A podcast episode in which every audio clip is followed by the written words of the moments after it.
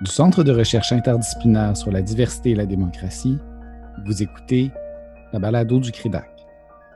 Je me présente Victor-Alexandre Reyes-Bruno, professionnel de recherche au CRIDAC et animateur de cette série visant à réfléchir à l'après-COVID-19.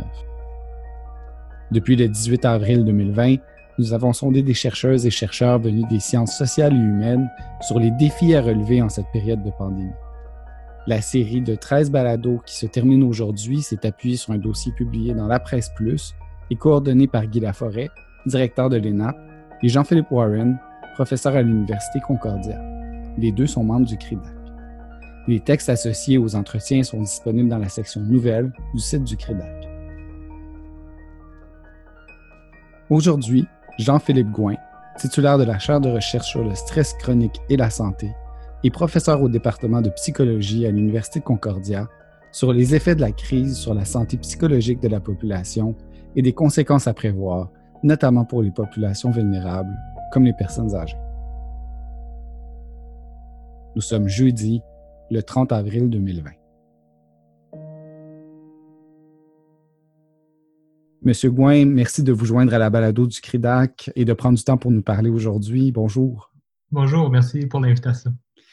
Avant de rentrer dans le texte que vous avez rédigé aujourd'hui pour la Presse Plus et pour le bénéfice de nos auditrices et de nos auditeurs, pourriez-vous nous parler de vos travaux à la chaire de recherche sur le stress chronique et la santé? Globalement, mon programme de recherche examine l'impact du stress chronique sur la santé. Dans ce contexte-là, on regarde quels sont les déterminants personnels et structuraux de l'expérience du stress euh, chez les gens quels sont les, mécanismes autant physiologiques que psychosociaux qui vont lier l'exposition au stress à la santé physique et la santé mentale? Hmm. Et puis, on travaille aussi beaucoup sur le développement d'interventions pour diminuer l'impact du stress chronique sur la santé, notamment euh, via euh, les comportements de santé vous menez plusieurs euh, travaux de recherche de front, et puis vous me disiez euh, notamment, euh, juste avant de commencer l'enregistrement, que vous venez d'obtenir un financement lié au COVID-19. tout d'abord, félicitations, et, peut-être juste nous dire sur quoi portera cette recherche-là en particulier. Oui, on, vient d'obtenir des fonds du réseau québécois de recherche sur le vieillissement pour évaluer l'impact du confinement sur la, santé mentale des personnes âgées, en fait, de regarder si ces gens-là vont être à risque de développer des troubles euh, psychologiques, mais aussi des changements des habitudes de vie qui vont continuer même après la fin de la crise. Maintenant, en filigrane de votre texte, on comprend que les mesures sanitaires en place actuellement et, la crise elle-même, en fait, font augmenter le niveau de stress dans la population en général. Quels sont les déterminants de l'expérience du stress durant la pandémie du COVID-19? Pouvez-vous nous expliquer qu'est-ce que le stress au final? Alors, euh, ce qui est, euh, c'est une excellente question. Ce qui est important de, penser quand on parle de stress, quand on fait de la recherche sur le stress, c'est de bien définir en fait ce que c'est le stress. Puis, ce qui est important de, s'assurer, c'est que c'est de distinguer dans le fond trois concepts qui sont liés, qu'on peut utiliser lorsqu'on parle de stress. D'une part, il y a l'exposition à un stresseur, donc les, les, circonstances environnementales qui nous causent du stress, qui vont causer des demandes sur nous. Ensuite, il y a notre réponse psychologique donc, les émotions qu'on va vivre dans cette situation-là, puis il y a aussi notre euh, réponse physiologique. Donc, comment est-ce que notre corps réagit à l'exposition à ces situations-là euh, stressantes? Alors, dans ce contexte-là, ce qu'on voit, c'est que les réponses psychologiques et biologiques ne sont pas toujours concordantes, en fait. Donc, pour nous, ce que j'aimerais qu'on se focus, c'est lorsqu'on parle de stress, c'est vraiment de la réponse psychologique, en fait, des gens à ça.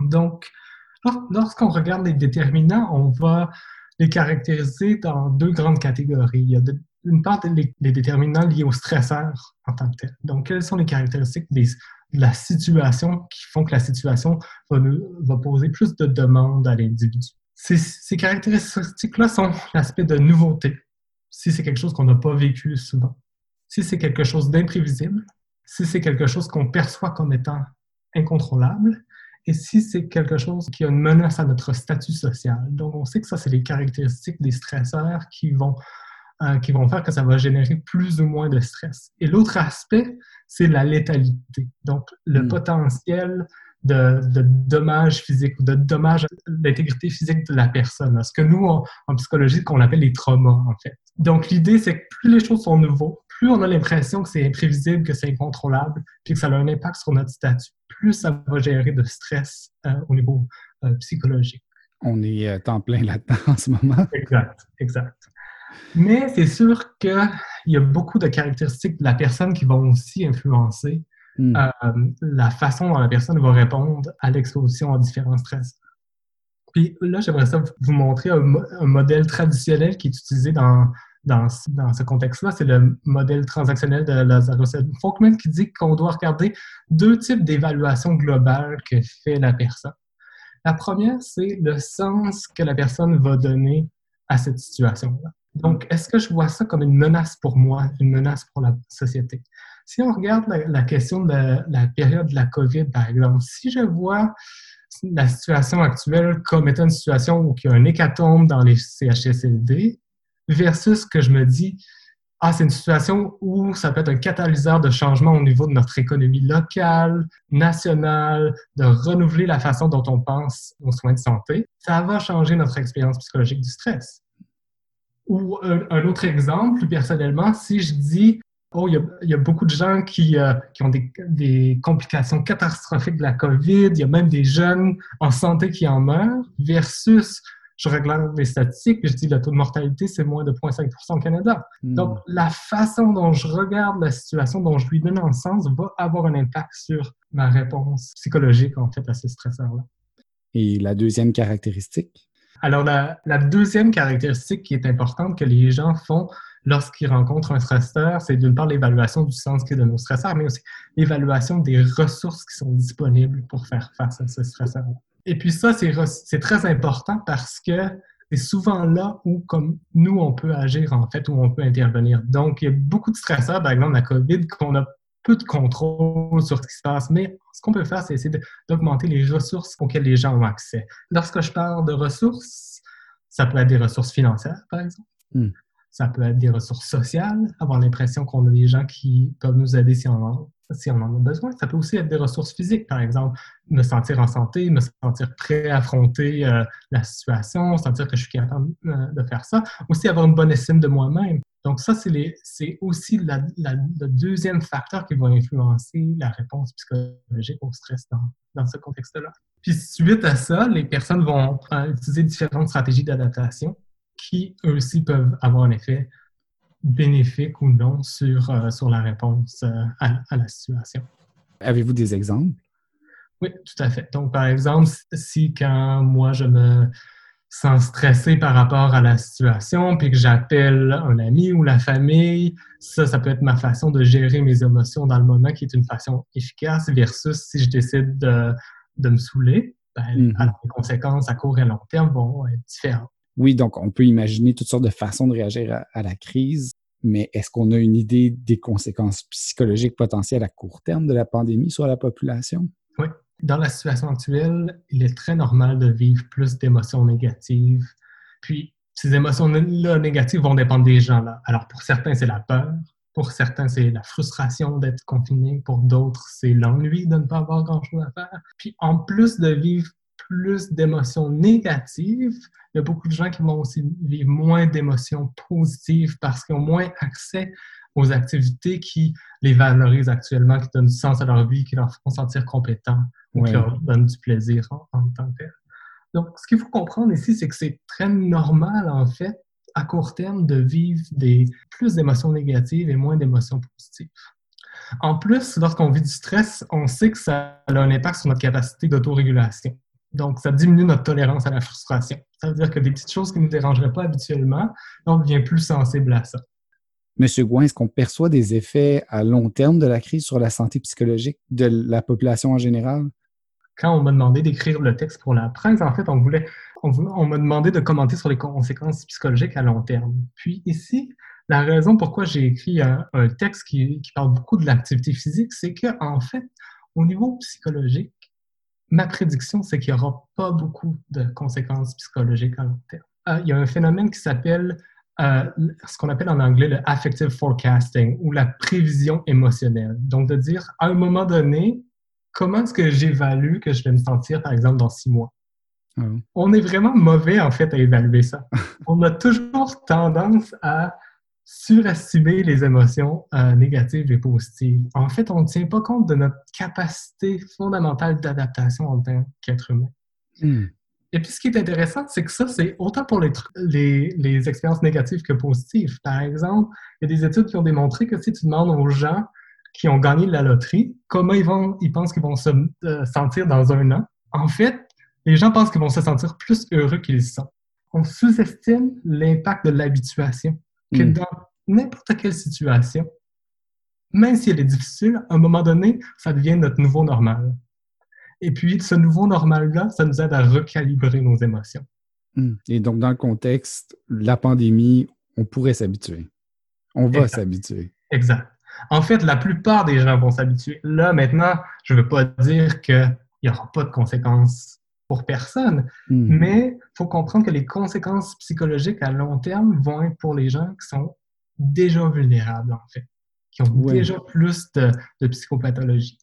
Donc, si on prend l'analogie, par exemple, du trouble de stress post-traumatique, on sait que d'être euh, exposé à un événement traumatique, ça augmente le risque d'obtenir un diagnostic de trouble de stress post-traumatique.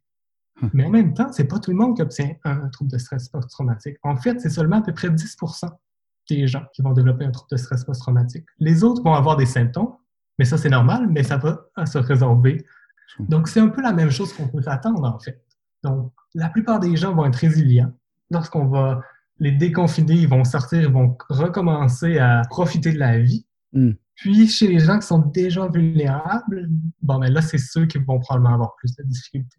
Qu'en est-il de nos relations de couple, par exemple? La, crise va affecter euh, cette sphère de notre vie de, quelle façon? Au niveau des relations de couple, donc, on attend aussi cette espèce de une certaine dualité dans le discours. Donc, d'une part, il y a des gens qui vont dire euh, euh, il y a des données euh, de Chine qui suggèrent qu'après le confinement, il y a une augmentation du taux de divorce. Mm. Mais en même temps, il y a beaucoup de gens qui vont dire que la période de confinement est une opportunité pour eux de passer plus de temps avec leurs conjoints et leurs conjointes, mm. D'apprendre à se parler, euh, de, se parler, de connaître l'autre, de connaître nos enfants, par exemple, de dire qui sont leurs amis, qui leur manquent, de parler plus régulièrement, même si c'est de façon virtuelle à nos parents, à nos amis. Alors, ce qu'on voit aussi, c'est quand on regarde l'impact à long terme sur, les relations de couple, par exemple, c'est que les gens qui ont déjà une vulnérabilité, donc un couple qui fonctionne moins bien, puis que là, sont pris ensemble, ben, ça risque de le fragiliser encore plus. Mais ceux qui ont, somme toute, une bonne relation, ben, ça leur donne l'opportunité de passer plus de temps ensemble et d'avoir des expériences positives. Donc, ils vont être probablement renforcés dans, dans cette situation-là. Donc, c'est aussi une situation où la plupart des gens, en fait, n'auront pas de conséquences à, à court terme, sauf ceux pour qui il y avait des problèmes avant la, pandémie. Dans votre texte, vous écrivez que la, crise pourrait engendrer la peur de l'autre. Selon vous, est-ce qu'on perçoit déjà des effets sur euh, les relations sociales? Oui. La relation sociale, ce qui est intéressant dans, dans notre réponse en fait à la pandémie, c'est que pour que comme société on s'en sorte, il est vraiment important que les gens adhèrent aux consignes de distanciation sociale. Mm-hmm. Alors, comme, comme on vit tous, dans le fond, ce destin-là commun de, de, vivre sous la pandémie, à quelque part, le risque est un peu partagé par nous, les gens, ils, vont, ils vont beaucoup parler de, de travailler ensemble. Alors, lorsqu'on parle de travailler ensemble, on crée un, un, groupe dans notre tête. On fait le nous, là, les Québécois. C'est qui, qui c'est le nous? Mais l'idée, c'est que ce, ce groupe-là, le nous, auquel je m'identifie à un moment donné, c'est un, un nous qui est flexible, dans le sens que des fois, ça peut être mes voisins, le nous, ça peut être ma famille, le, nous, ça peut être les gens de ma ville, le nous, ça peut être les francophones au Québec, par exemple. On le redéfinit en fonction de, de, à qui on est confronté, à quoi on est confronté. Tout à fait, tout à fait. Et dans cette situation, la, la pandémie, c'est qu'on a un nous qui est beaucoup plus large. Hmm. Et tous les Québécois ensemble, on travaille ensemble pour faire respecter, pour gérer cette crise-là. Alors, le problème qu'il y a, c'est lorsque on exclut quelqu'un du nous. Donc, euh, on se promène dans la rue, puis là, je vois, par exemple, un immigrant, puis là, je lui dis, ah, non, cette personne ne fait pas partie de mon nous, ne, fait, hmm. ne travaille pas ensemble. Comme je renforce mon identité à mon groupe, mais que j'exclus cette personne-là de mon groupe, ça fait qu'on devient plus susceptible d'avoir des comportements discriminatoires envers ces gens-là. Donc, on sait, par exemple, ici à Montréal, au début de la pandémie, qu'il y a certains restaurants asiatiques qui ont, qui ont eu du vandalisme, par exemple. Donc, ça, c'est une, conséquence de la, façon dont notre compréhension du nous change dans le temps, en fait. Hmm. Croyez-vous que ces conséquences de la pandémie vont, vont perdurer? Si on regarde quelles sont les conséquences à long terme de ça, ben, notre, compréhension du nous change très, très rapidement, en fait. Puis là, hmm. lorsqu'on n'aura pas, lorsque je pense que la pandémie va partir et que les, les, mesures de distanciation sociale vont être beaucoup plus assouplies, je pense que cette idée-là du le nous versus les autres va, va se ramener un peu plus à la réalité, en fait. Mais prenons l'exemple du port du masque. Lorsqu'on se promène dans la rue, et qu'on rencontre quelqu'un qui porte un masque, quelle type d'interprétation est-ce qu'on fait de ça? Alors, est-ce que la personne, elle est malade? Elle est contagieuse? Est-ce que la personne essaie de se protéger? Essaie de nous protéger? Alors, il faut voir que la façon dont on va interpréter le port du masque, on va réagir de façon très, très différente. Donc, on va avoir des émotions et même des réactions à la personne différente. L'important, c'est de voir c'est quel type de perception unique les gens donnent à cette situation-là. Si je me mm. promène dans la rue, je porte un masque et que la personne change du pas de l'autre côté du trottoir, par exemple, va de l'autre côté de la rue. quelle est la signification pour moi? Est-ce que la personne a peur de moi? Est-ce qu'elle essaie de protéger? Est-ce qu'elle essaie juste de, de respecter les consignes. Mm. Alors, alors l'idée, c'est que dans notre, dans notre nous collectif, le sens commun qu'on donne à ces comportements-là va influencer si les gens vont l'adopter ou non. Puis ça, mm. c'est important parce que si on regarde juste aujourd'hui, par exemple, la France a, dit que tout le monde devait porter des masques pour aller à l'école. Alors, si on veut que les gens soient euh, adhérents à ces consignes-là, il faut comprendre aussi quelle compréhension est-ce qu'ils en font. Mm. Nous en avons parlé euh, brièvement plus tôt, mais j'aimerais revenir sur les défis que vont rencontrer les, personnes vulnérables, les personnes âgées notamment, dans les mois à venir, puisque la crise risque de perdurer. Oui, tout à fait. Puis ça, je pense que ce qui est important, c'est de considérer ici que c'est que jusqu'à présent, je vous ai dit que la pandémie n'allait pas avoir de conséquences psychologiques très fortes en termes, sauf pour les gens qui sont déjà vulnérables en moyenne, je dirais. Hmm. Par contre, lorsqu'on regarde au niveau des comportements de santé, c'est un peu différent. Donc, ce que je comprends par ce que je veux dire par comportement de santé, c'est de dire est-ce que la personne fait de l'activité physique? Hmm. Combien de temps est-ce qu'ils vont rester assis pour la journée? Est-ce que les gens mangent plus ou moins? Par exemple, est-ce qu'ils vont manger pour euh, combler les émotions, le manque d'émotions positives ou gérer leurs émotions négatives? Puis à, ça, ce qu'on voit, c'est que la conséquence de moins bouger, rester assis plus longtemps, manger plus, fait que d'une part, les gens vont prendre du poids. Et on sait que prendre du poids, c'est beaucoup, plus facile que, le prendre, que de le perdre. Et puis ce qu'on voit, c'est chez les personnes âgées qui sont déjà plus vulnérables au, niveau physique, ces changements de comportement de santé vont avoir un, impact beaucoup plus grand, en fait. Hmm il y a un nombre euh, de personnes qui vont dire qu'ils ont plus de douleur, par exemple, parce que juste parce qu'ils bougent moins, qu'ils sont moins habitués, qu'ils font moins d'activité physique, qu'ils restent euh, assis de façon prolongée beaucoup plus.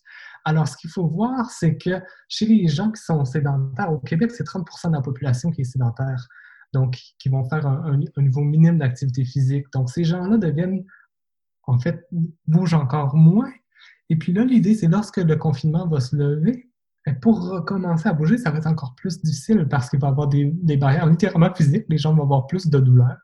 Les gens vont, euh, vont avoir pris du poids, ce qu'on sait qu'il y a des conséquences pour la santé. Et puis, c'est là où je pense que les conséquences à long terme vont être les plus importantes. Parce que pour ça, c'est plus difficile pour nous de revenir en arrière.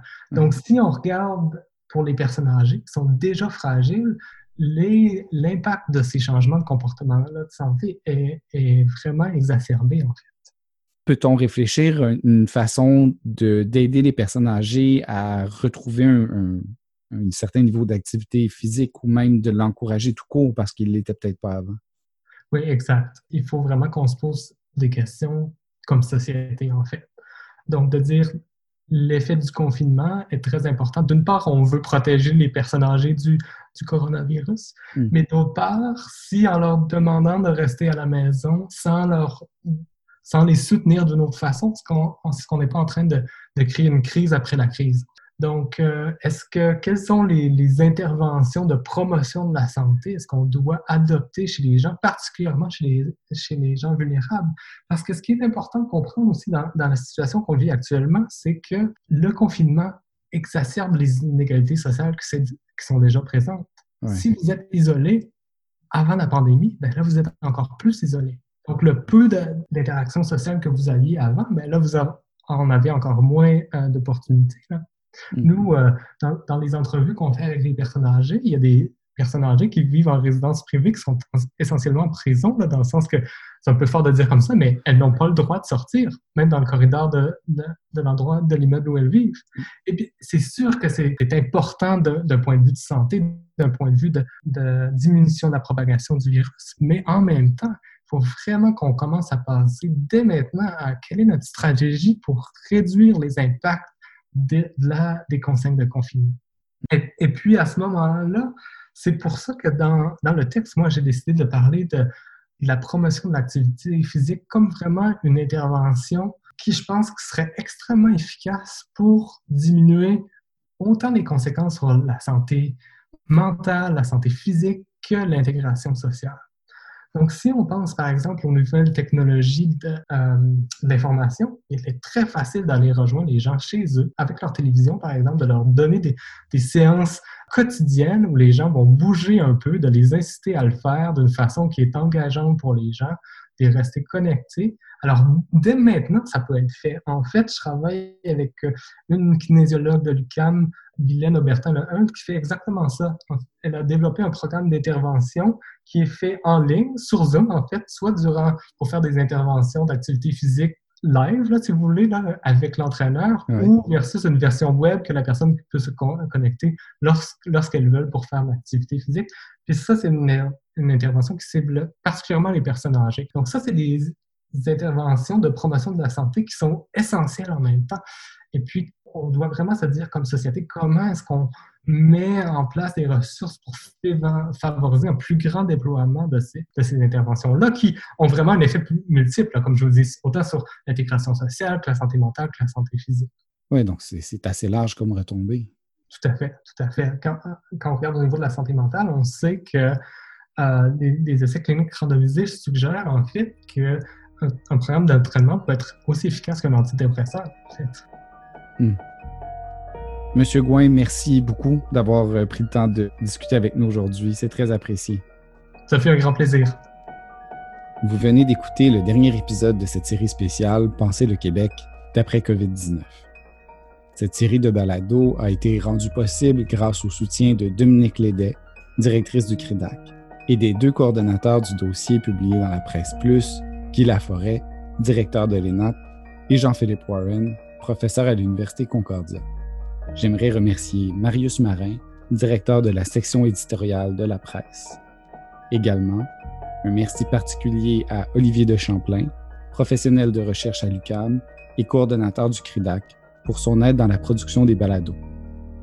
À la coordination, à l'édition et à l'animation de la série, je suis Victor Alexandre Reyes Bruno, professionnel de recherche pour le CRIDAC. Merci d'avoir été à l'écoute.